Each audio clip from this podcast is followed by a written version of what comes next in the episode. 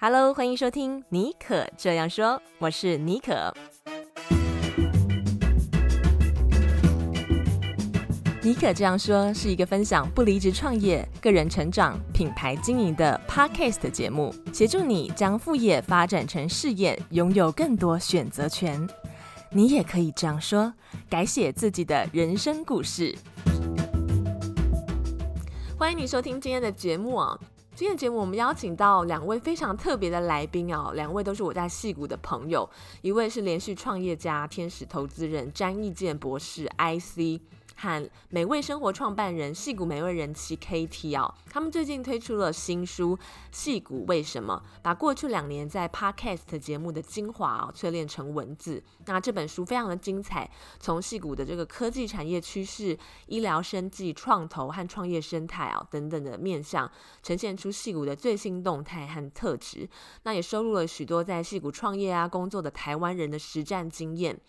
那所以，如果你想要嗯、更加了解矽谷，呃以及矽谷跟台湾的连结的话，都可以把《矽谷为什么》这本书找来看哦。那由于我觉得像 IC 跟 KT 他们两个人对于台湾矽谷的创业圈呢、哦、有非常深厚的了解，本身也都有创业和投资的经验，所以这本书的内容呢跟台湾呢、哦、是有相当程度的连结。那我虽然住在矽谷哦，但我觉得这本书我看下来每一篇呢都让我开了眼界。感觉就像在站在大师的肩膀上哦，去理解戏骨的过去、现在和未来，非常的有趣。好，那音乐过后，我们就一起欢迎 IC 和 KT。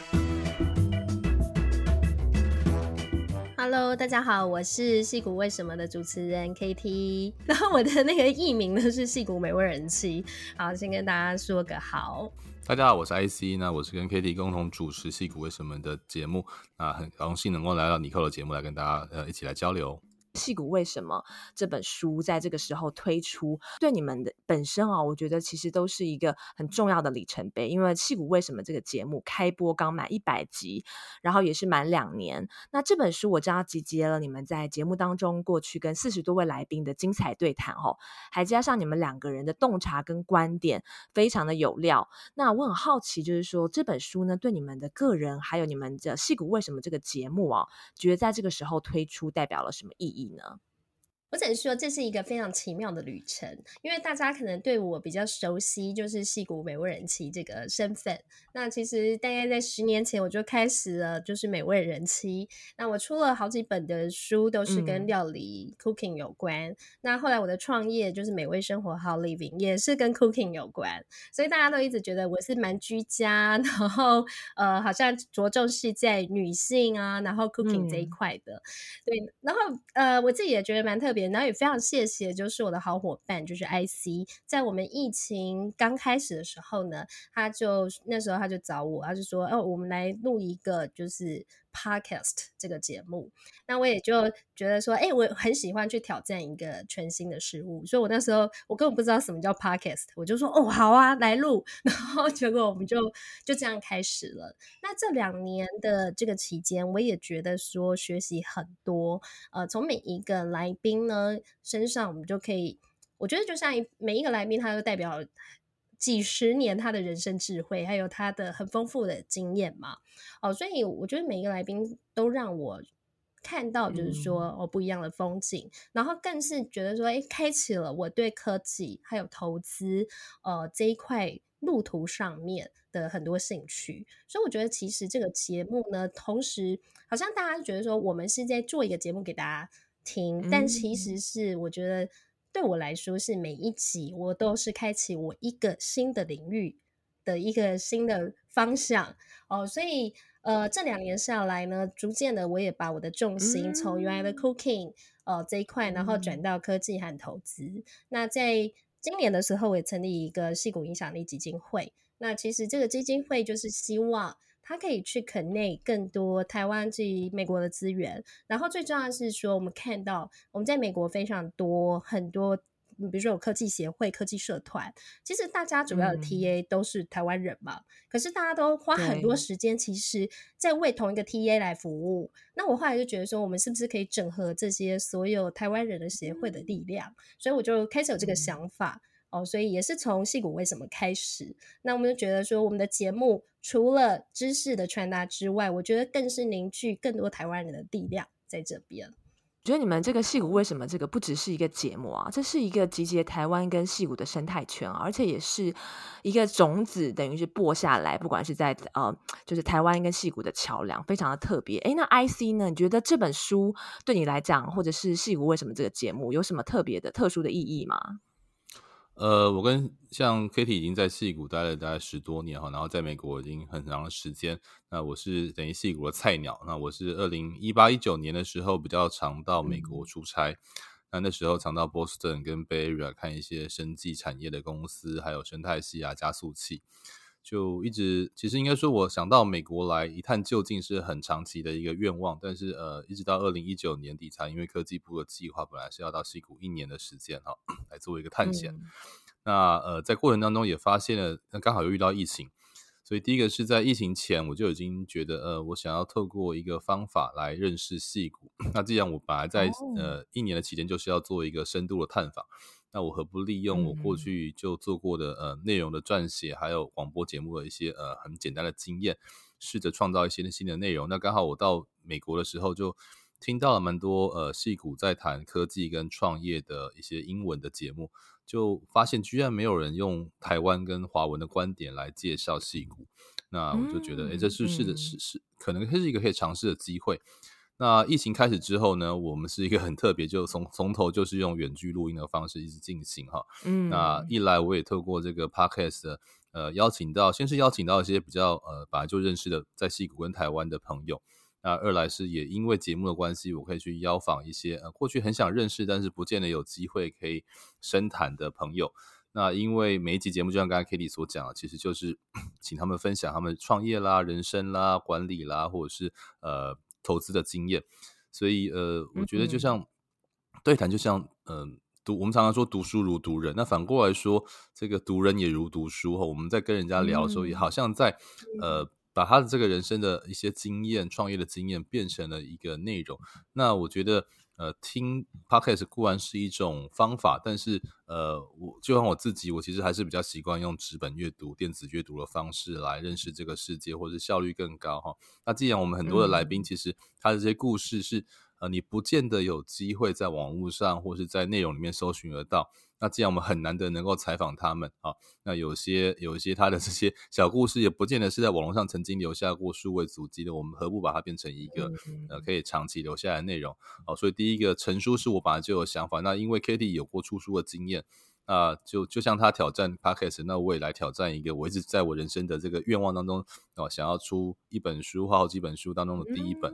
那于是我们就开始了这个计划，嗯、所以在疫情算是有点结束的这个阶段哈，二零二零二二年这个阶段能够出书，我觉得第一个也代表我们节目的一个里程碑哈。经过两年一百集，那第二个，呃，我也因为这个节目哈，然后认识了一些很不错的创业者和投资人。那于是，如同呃，Katie 有了一个基金会，那我也在去年底筹备了一个天使投资的平台。那很多的呃案件啦，或者是呃我们的会员也有些是来自于这个节目哈。所以我觉得我我自己的个人的人生，那又因为因为疫情，还有这个一些工作机会，我在戏谷有居然有机会留下来，本来只是一年的一个探险哈。嗯、所以呃，我觉得这个节目算是带给我跟 Katie 还有很多我们的一些嗯其中访谈的来宾啊，我觉得都有一个新的一页了。所以呃。大家可以看看书中哈，去描绘的我们怎么去认识这些呃访谈的来宾，或是后面的互动，嗯，我都觉得是给我们人生写下一个里程碑的一个记录，那也是一个我们自己成长和、嗯、呃改变的一个转捩点，所以我是觉得嗯，或许可以分享给大家。哦，我觉得非常的有意义，真的，因为这本书啊，还有你们的节目，真的都非常的丰富，就是有南瓜，就是戏谷的科技产业的趋势啊，还有医疗生技创投和创业生态，以及呢，那我觉得对于最触动我的部分是说，你们也邀请了许多在戏谷创业工作的台湾人，可能在很多年以前，呃，我啦。我很多年以前我来呃美国跟戏谷也是曾经走过这样的路，所以能够看到这些前辈们他们的实战经验，那我觉得对于我还有很多的听众和读者来讲，真的是好像可以少走很多冤枉路。诶，那就是刚刚其实呃 IC 有讲到为什么当初会开这个节目啊？其实那个起心动念是你来这个戏谷这边，嗯、那你就希望说可以呃有一个平台把台湾和戏谷的资源串在一起。那我觉得听起来你们两个人的人生故故事，也是围绕着这个节目啊继续开展啊，真的非常的有趣。那再来就是很好奇说，这本书呢，嗯的在在这个撰写的编辑过程当中，应该就让你们又回到当初录制节目的点点滴滴啊。那这四十几篇的这个精彩的对谈哦，有没有就是哪一次的访谈经验你们印象最深刻，或者是说在这个录制的过程当中有没有哎非常有趣或是很很好笑的事情发生？也有可能是说哎有没有什么事来不及在这本书中没有收录的这个嗯很精彩的篇章，你们想要在这个今天的节目当中跟听众分享？嗯，我先讲好了。那我自己印象最深就是我们其中一位来宾叫卢瑜哈。那卢瑜大哥，我想尼克也知道，他是这个西谷一个很资深的工程师。可是他第一个他的背景很特别，他本来是念文科的，他是外文外文背景，然后曾经在台湾翻译过一些呃外文书籍。嗯、然后因为早几年的时间，他很喜欢来到美国的这个工作机会，然后就转业变成了一个软体工程师。那后来也经过新创的环境，也经历过两次的这个呃美国经济冲击啊，那后，后来选择在 eBay 停留了他的这个蛮长的时间哈工作。可是他除了工作之外，他在这个呃写作方面哈，在介绍戏骨啊，他他其实今年初也推了也介也也也集结成册了这个异类戏骨这本书哈。那我非常喜欢跟他对话，因为他是一个非常幽默，对人对环境。对这个世界有很深刻的观察，然后他不管是聊这个印度同事啦，或者是中国食物啦，嗯、或者是戏骨的这些呃郊外野外的，他是一个很喜欢热爱骑脚踏车啊的一个资深资深的前辈啊。可是他的，我觉得他的这个呃活动力啦，或是对这个人生的这个嗯热爱，我觉得不亚于任何青少年啊，是一个非常非常、嗯、呃能够给人家启发，可是。又非常好亲近的一位前辈哈，那我们跟他对话每一次哈，他上上过我们节目两次，每次我跟 Kitty 都是抱着肚子来结束结束录音的。对啊，就是会一直超时，然后 会笑到不行。对，宇哥真是一个非常有趣的长辈。嗯，那 Katie 呢？你有没有什么印象最深刻的呃访谈经验？我印象哦，应该是说，我觉得是最困难的一次。就是、哦，最困难的一次。你记得去年这个时候啊，哦、就是 Clubhouse 它超级热门嘛。然后我跟 IC 其实我们两个也常常上去开这个戏骨为什么的 live 现场。后来我们就开始挑战在 Clubhouse 一边开 live，然后一边录音。我觉得那真的是超级困难的一件事。那我记得有一场录音，呃，我们是谈从疫苗看经济复苏。哦，那时候、哦 我，嗯、我觉得真的是挑是史上最大的挑战，然后也是最多来宾的一次。那一场呢，除了就是我们两位主持人之外，我们邀请了四位重量级的来宾，那包括林氏璧医师、孔医师哦，他也是我们来宾，然后还有就是呃，一口经济学的 Charles 老师，那他是加州呃财政部的经济研究首席，那我们同时我们也找了 Stanford 的这个呃医学教授 Dr. Stanley，那还有 Johns Hopkins 的专门在做。呃，疫情数据分析的数据分析师，呃，就是那个 Lawrence 哦，所以我那时候我们就觉得说，哇，我们找到真的是各路大神，然后我们就来讨论这个疫苗经济。嗯、我觉得对我们来说真的是一个超级挑战，因为因为在 Clubhouse 它是完全 live，没有办法剪，然后又现场那一场哦，那一场非常多人，同时 live 有一千五百人，嗯、哦，我们就觉得说这是一个，而且我我觉得我们那时候我们。其实想要做这一集，那时候其实台湾都还没有疫苗，美国的疫苗其实也是才刚刚施打，大概一两个月，所以我们那时候其实我们是透过疫苗这件事情来看，呃，疫苗对经济的影响。那同时我们也希望透过这一场，让更多人去了解疫苗的重要性，还有就是台湾未来的经济走向，美国的经济走向。结果后来台湾这一场以后，果然就是如我们这场的预测的数据。开始就是就觉得很 match，你知道，就是我们就觉得说，哇，我们这一场真的很重要，因为接下来美国的经济的未来半年，其实都是照着我们当初呃这些经济学家、这些医学专家他们预估的状况这样来走，我就会觉得，哇，原来我们就是。呃，是可以去预估一个市场，还有就是未来的一个节目。嗯、然后那一场其实也让我印象非常深刻。那现在这些来宾呢，嗯、也都是我们的好朋友，大家回忆起来都会觉得说，哇，好感动。是，感觉应该再来开一场啊！压力好大，可不可以来预测一下，就是这个疫情什么时候会结束？我非常想要知道这个答案。大体来说，它已经慢慢走到流感化这件事情，就是说，如同一开始 Nico 跟我们 在闲聊的时候说到，大体上我们每个人可能都会得到一次、两次，甚至三次。像我已经是第二次感染，所以第一个这个 不要觉得感染过一次就无敌星星哦，这无敌星星是 跟玛丽一样是有效期的哈。然后第二个是呃，打完疫苗之后，的确有一段时间保护力比较强，所以我觉得应该还会有第四季，甚至以后每年固定的这个呃，就像流感一样的疫苗。那我觉得大概也不太敢不打哈。所以这个是呃，有很多不同的事情会发生的。但是我想呃，像美国前两天也也也取消了这个入境的阴阴性报告嘛，然后台湾也已经从七加七加七变成三加四了嘛。所以我想全世界的这个疫情哈，在解封这件事情上，应该会逐步的越来越开放，然后回到比较正常的生活。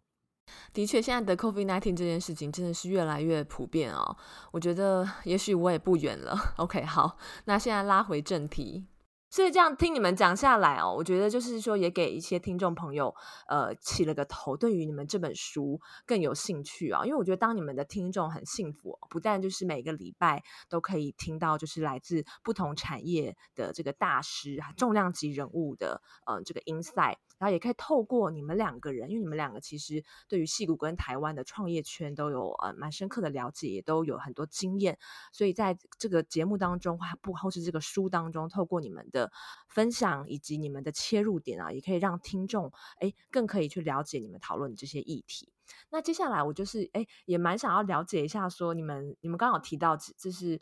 呃，今年也是你们这个节目《戏骨为什么》的一个里程碑嘛，因为就是开播两年一百集，那就是有没有到目前为止，就有没有收到一些听众啊的一些比较有趣或者让你们很感动的回馈，或者是说有没有什么听众，因为你们比如说像刚刚哎那个 Katie 讲的，你们的节目有一些真的是走在很前面哦，或者是说对于一些听众的职涯，他们的人生有没有改变他们对某一些议题的认识啊，就是呃也蛮好奇这个方面的。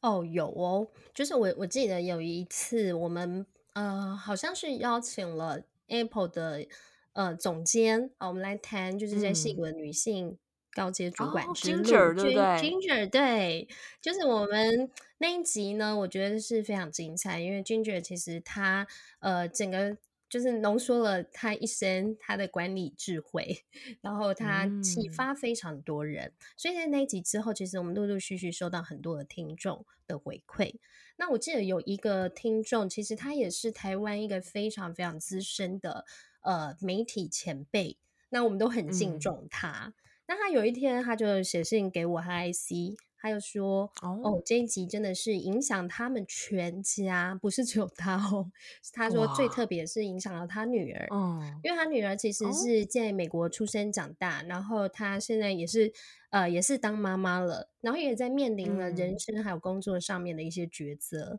还有作为一个牙裔的女性主管在职场上面遇到的一些困难和挑战。那他就说他女儿在听了 Ginger。”的这一集以后，他觉得他豁然开朗，他得到一个很大的启发，也被鼓励到，所以他说他女儿啊、嗯。呃、听了三遍，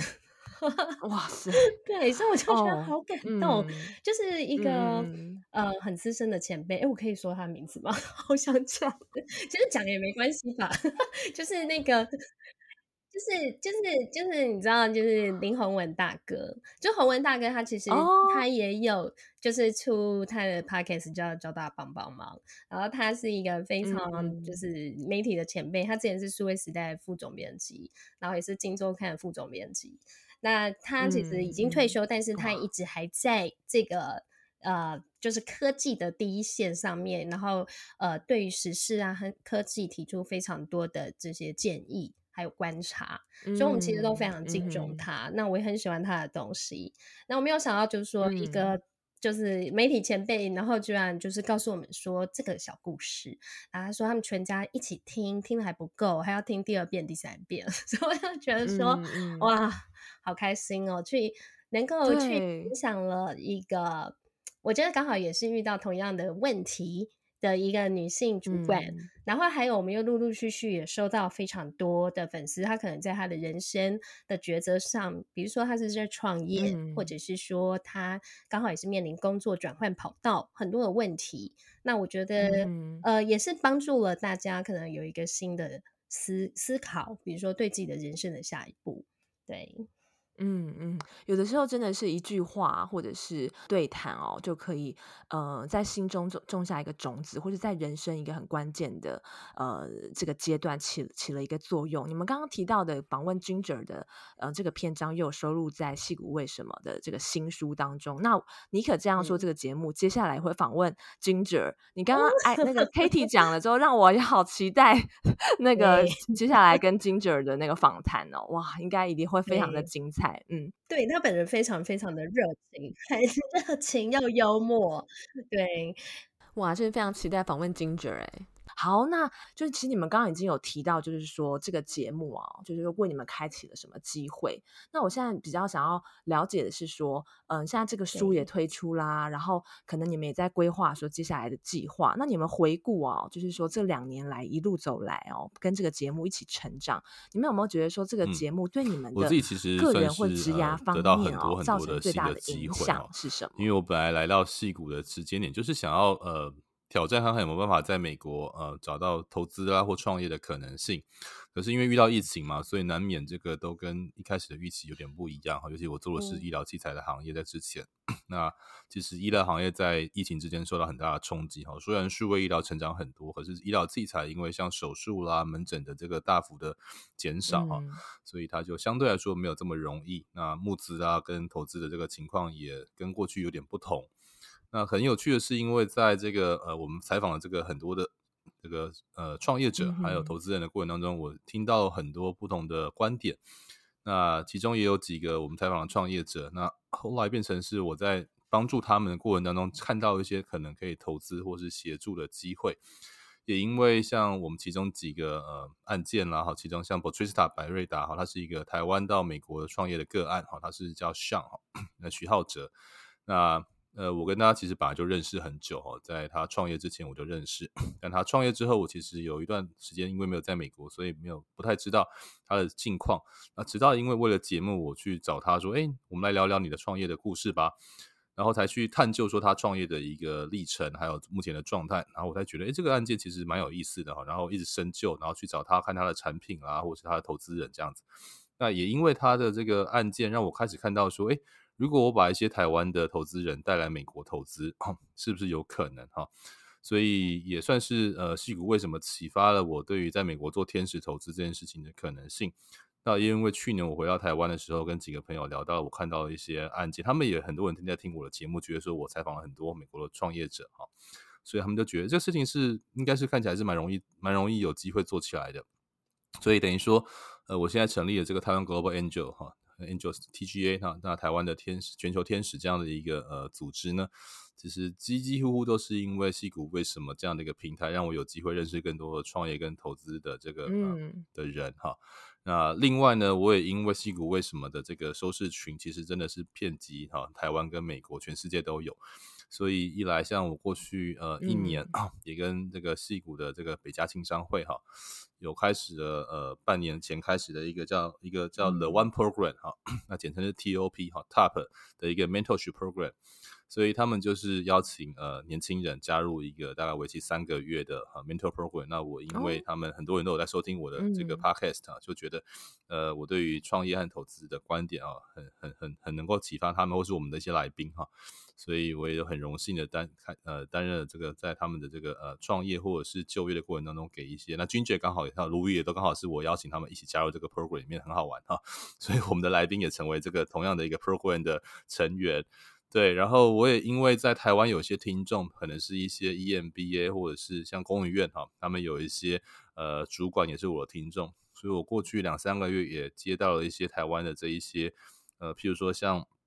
教育部现在有一些呃针对博士哈，他们如何选择职涯或创业的这些可能性哈，然后我要就被邀请到这样的一个 program 当中哈，去担任呃讲者啦，然后或是到工研院哈做一个比较。面对全院，然后后来有六百多人好上线上收听的一次的演讲啊，据说是仅次于叶秉成老师的这个收听人数。对，所以就觉得哎，还蛮好玩的，就是因为就是对啊，我本来就觉得这个这个内容就是很有很有感染力的事情，但没有想到说哎会遇到一些。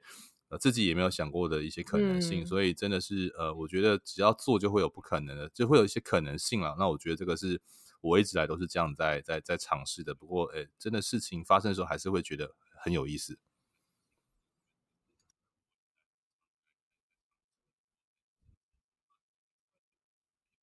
嗯，哇，我觉得真的非常的正面，而且你刚刚提到的，我觉得也许也可以给一些听众，这可能是有点题外话。也许有些听众就是现在一直想要尝开始尝试一件事情，或者是说甚至想要做 podcast 的节目。我觉得你刚刚分享的是说这个节目啊，当初在这个从这个起心动念到真，嗯、真的没有想过，其实你们也没有想到会带你们走到今天，呃，这个呃这个这个旅程到这个阶段。但是它真的就是为你们对为你们开启意想不到，或者甚至为听众，所以我觉得这真的是一件非常有意义的事情。然后可以现在又透过这本书，把这个过去两年的这样集结成册。哎，那那个嗯 Kitty 呢？我也蛮好奇哦，就是这个节目是不是让你有考虑要改名叫《戏骨科技人妻》？科技人气是 完全不想改名，政治标志还是美味人气。对，因为因为呃，我我觉得大家可能对我的身份就是会一直觉得说，哇，到底你这十年什么身份一直转换？嗯、就是有的人觉得说我还是网红，有人叫我是创业家，网红创业家，然后一直到现在，怎么又变成科技主持人？然后现在还有科技作家，我就觉得说哇，就是身份一直转，嗯、但是我我觉得。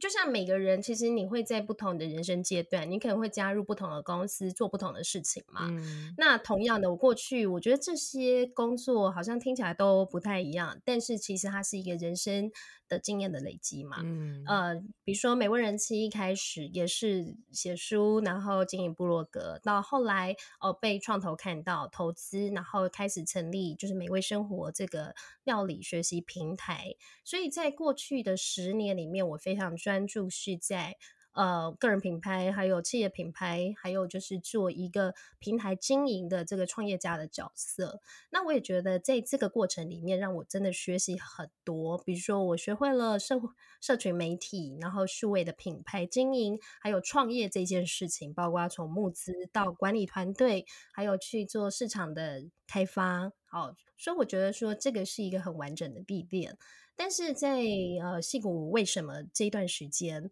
我自己是觉得说，也是让我重新有一个机会去审视自己过去的经验，还有未来的路途，我是不是还是要像之前我像在创业的时候，我每个月都要飞一次，可能台湾和中国，我就变成说，这跟我当初，我我其实我一开始，我本来在更早之前，我为什么会离开上一个公司？呃，就是因为我想要 priority 是以家庭为重嘛。但是我后来发现，在创业这条路上面，他会开始逐渐的失衡，他会开始去挑战你过去的价值观。就是比如说，你本来说要以家庭为重，就后来发现，哎，怎么都是一直在弄公司的事情，没办法，因为公司的事情实在太多了，你要管理太多太多的事情了。嗯、所以那时候我就会觉得说，我的人生好像失衡了，突然找不到一个重心，找不到一个目标，只好像只是为了工作而工作。嗯、可是我觉得那个成就感不是真正。发自内心，我觉得我真的很 proud of 这个成就感。嗯嗯、那我也觉得说有很深的 guilty，就是说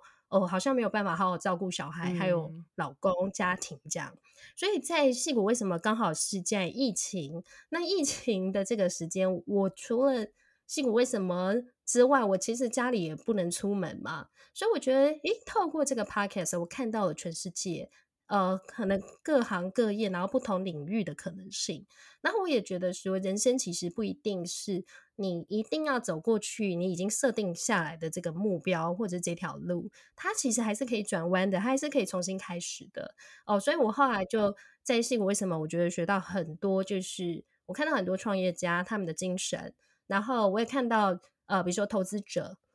创投们他们怎么去思考这个，呃，帮助这个这个创新产业的运作，哦，然后去推动他们。那我就开始觉得说，或许在过去我是一个创业家，未来我有没有可能从被帮助的人到我可以去帮助别人？哦，然后就开始有这个想法，就开始转向变成一个天使投资人。那陆陆续续这两年，其实也投资了不不少的呃一些公司的项目。那我也觉得说，哎，这样子其实是更 flexible，可以让我在家里照顾小朋友，然后录音之外，我还可以跟市场有一个非常呃紧密的 connection，然后我也可以帮助很多人。哦，所以才开始想说我要成立一个基金会。那今年呢，九月的时候，我们也要挑战一个很很大的计划，嗯，就是我们这次现在是出书嘛。对。那我们九月的时候，其实我们要做一个呃，全美国应该算是今年最大的科技呃线下的科技年会，哦，就是我们联合了非常多戏谷还有其他城市的科技协会。还有升级协会，然后我们来邀请，就是很重量级的讲者来到我们现场，嗯、然后同时做线上的直播。我们希望说可以运用这个年会的这个资源，把所有呃，包括台湾还有 美国的这个美国的这些呃台湾人。全部我们大家就可以呃紧密的连接在一起。我觉得台湾还是必须要打一个团队战，然后我们就是每年大家来做一次年会。那这样的话，其实大家就可以互相帮助，然后产业之间也可以互相交流。哦，所以这个是我们今年下半年九月一个非常重要的计划。然后还有今年呢，就是呃我也担任，就是在信为什么我觉得。除了让我们学习之外，其实有很多的听众朋友，就像刚刚就是 IC 讲的，他不一定是啊、呃、是正在创业的人，或者是正在投资的人，很多可能是政府机关的长官哦、像这次啊、呃，最近呢，我就担任了，就是 AIT 他们有一个全球，应该是美国国务院他们一个全球女性创业计划，叫 AWE。那他们就是呃，有全球有一百呃，有超七十五个国家共同参与。然后台湾呢，今年是第二届，那他们就邀请我当做他们的创业导师，那可以去呃协助很多台湾的女性创业团队，然后看未来他们如果说他们想要呃，比如说前进美国市场，或者是经营整个国际的这个市场的，比如说在数位媒体啦，或者是呃各种不同领域。哦，上面的发展，那我们就是我们的 mentor，我们就可以来帮助他们去达成他们的一些梦想计划，给他们一些经验的分享，这样子。所以我就觉得说，哎，真的好像如果我刚刚说的，从被帮助的人到可以帮助别人，我觉得那个角色的转换是，我觉得这两年在矽谷为什么呃启发我最多的。嗯啊、哦，所以今天有透过这个节目呢，也可以哎回顾他们这。这几年人生历程一路走来，他们的这些思考，我觉得对于听众来讲也是一个很棒的一个呃参考点。OK，那在节目的最后呢，诶，其实刚刚你们已经有讲到了。那我比较好奇的是说，跟针对戏骨为什么这个节目啊，或者是说两位接下来还有什么呃其他的计划呢？呃，我想呢，其实呃，我们第一个是在接下来的节目当中会再去多聊一些呃，我们过去没有探访过的领域哈，比如说呃，我们在生医啦，或者是在呃科技领域，其实我们比较多琢磨都是在矽谷哈这边目前正在发生的趋势。可是我们也会想看到说，从台湾的角度，比如说像企业怎么去看哈，在美国的新创，那以及像。天使投资人哈，他如何去看待美国的新创，或是在美国做天使投资跟在台湾有什么不一样？那我们过去的比较多的呃访问的对象可能是嗯创业者啊，很多次连续创业或是转成投资人。那可是，在企业的角度，或者是说从政府的角度，怎么去看待美国跟呃矽谷跟台湾的关系哈？那或者是我看到的像呃亚洲其他国家，日本、台湾跟韩国的关系，那跟矽谷之间的关系，呃，那我觉得我们会逐步的，因为。我觉得，因为在接下来的这个嗯解封过程当中哈，那往来台湾跟矽谷的人啊，以及像不只是西岸啊，我们最近也采访了在波士顿的创业者，所以我们就不会只是说只有在湾区而已哈，南加北加那东岸西岸都会是我们访问的范围。那因为呃远距的关系，我们现在可以更自由的。我们曾经也访问过在巴黎的这个呃我们的创投朋友哈，所以其实矽谷为什么只是一个以矽谷哈？这个呃文化文化为为为为界限，而不是说一个地点。嗯、对，就是我们常常说戏骨不是一个地方，嗯、它是一种文化一样的道理啊。所以我们会从这角度去看到更多哈、啊，如何去跟戏骨连接，如何以戏骨的创业投资精神啊为这个目标的很多的创业案投资的机会。嗯、那或者是我们最了解那 戏股的接下来的趋势。当然，我们现在看到资本寒冬哈即将来了，所以在接下来两年可能会有不同的风景。那在这当中，我们可能去访问过去两次在这个经济萧条的时候如何度过的创业者或投资人啊，这也是另外一个我们想要多研究的方向哦。如何在当中去选择投资的目标，或者创业者怎么去经历这样的过程当中可以活下来，甚至可以找到呃变得更强的可能性啊，这是我自己蛮有兴趣的主题。嗯，听你讲完之后，真的非常的期待。而且你刚刚说到的这个戏谷，不是只是一个地名，而是一个文化跟精神。那你们想要把这样子的概念体现在《戏谷为什么》的节目当中？诶，那那个嗯，Katie 呢，有没有什么针对这个节目，或是你接下来个人的计划？我知道你计划很多啦，可是有没有什么还还有没有什么其他没有讲到的？